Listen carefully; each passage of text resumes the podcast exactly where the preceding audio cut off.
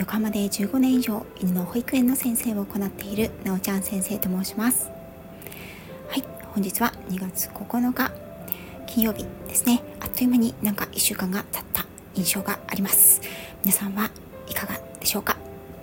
先週のね今日とかはとっても寒かったんですけれども今週末からの3連休は非常に暖かくなるという予報がね出ていますね。寒暖差に気をつけてお過ごしください。そしてですねえーと、昨日ですねメンバーシップの限定ライブでもお話をしたんですけれどもあの昨日のニュースでね四国犬ねワンちゃんがお家から脱走して公園で遊んでいた小学生を中心に12人の人を噛んでしまったという事件がありました。そのことについてねあのこちらのこちらのというのもあれですけれども割とねワンちゃんたちを飼っている方々や業界関係者の中でもねちょっとざわざわっとしています。でえっ、ー、と四国犬はね特別噛む習性があるのかまあどちらかというと噛む犬ですというふうに情報番組でねコメントをされていた方もいらっしゃったんですけれども犬はみんな噛みます。噛まない犬は犬じゃないと言っても過言ではないぐらい犬は噛むものです。重要なことは四国犬であろうと柴犬であろうとシベリアンハスキーであろうとプードルであろうとチワワであろうと全ての犬は噛むということをきちんと知っておくこと。そしてその研修によってねその噛むという性質がどういう時に最も口が出やすいのか。口が出やすいというのは噛みつきが出やすいのかというのはこれは研修やその子の性格によって多少差がありますので犬が噛みつく原因を知ってこの犬はどういう時に一番噛むのか。噛みつきが出やすいのか。ということをきちんと知っておくということ。一番危険なのはやはりうちの犬は絶対に噛まない。と思い込む。ことで犬への管理が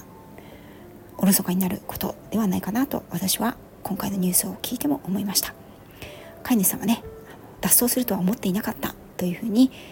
言ってショックを受けられていたようなんですけれども生き物に絶対はないですよね。これは犬のみならず人間もそうです。生きている以上生き物である以上絶対はやはりないんだな。そのことを私ももう一度肝に命じなくてはならないなと思った事件でもありました。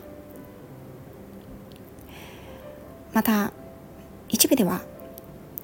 ねこういう感じの研修攻撃性が高いというようなことも言われているようですけれども攻撃性というのは実は種類があるんですね。攻撃性というよりは犬が一体どういう時にこれも噛みつきと同じですけれども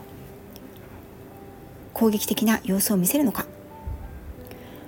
攻撃的な気持ちにはどういう引き金があるのか。それには種類があるんですね。それもきちんと知った上でうちの子だったり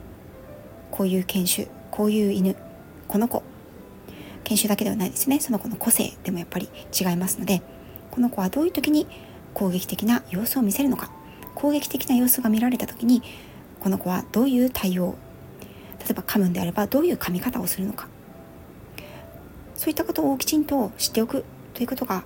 非常に大切だなと思います。と宣伝みたいになっちゃいますけれどもメンバーシップの方ではそういったでは一体全体噛みつきや攻撃行動にはどういった種類があるのかそういったことから解説をしています。はい、えーと、本題に入りましょう。ここまでは実は本題じゃなかったんですね。はい。えーとですね、今日の夜8時より、ホリスティック獣医、サラ先生とインスタそしてスタンド FM でライブを行います。ペットの防災としつけについて20時夜の8時から30分間サラ先生のインスタグラムの方で先にコラボライブを行わせていただき後半8時30分過ぎぐらいからだいたい9時ぐらいまでの間ですね30分程度を私のスタンド FM の方でライブを立てさせていただく予定になっております。内容はペットとペットの防災としつけということなんですけれども今までのペットと防災のところと少し毛色を変えて今回は日本を飛び出してイギリスですね。サラ先生はイギリスに在住でいらっしゃいますのでイギリスでのペットの防災対策というのはどんな風になっているのか日本との違いなどを聞いてみたいと思います。また日本ではね災害時のためにペットに日頃からしつけをしておきましょうということが推奨されていますが実際猫ちゃんにしつけってどういうふうにやるのって思われている方もいらっしゃると思います。サラ先生は猫ちゃんと長年一緒に暮らしていらっしゃってご自身でも猫ちゃんたちにトレーニングを施していらっしゃいます。そのことについて猫ちゃんへのトレーニングの導入だったりその方法仕方それから犬との違いなどを私と一緒にお話ができたらなと思っています。それでは今夜8時より8時半までインスタグラムのコラボライブでそして後半はスタンド FM の私の方のチャンネルでサラ先生とコラボライブさせていただきます。よろしかったらいらしてくださいね。最後まで聞いていただきありがとうございました。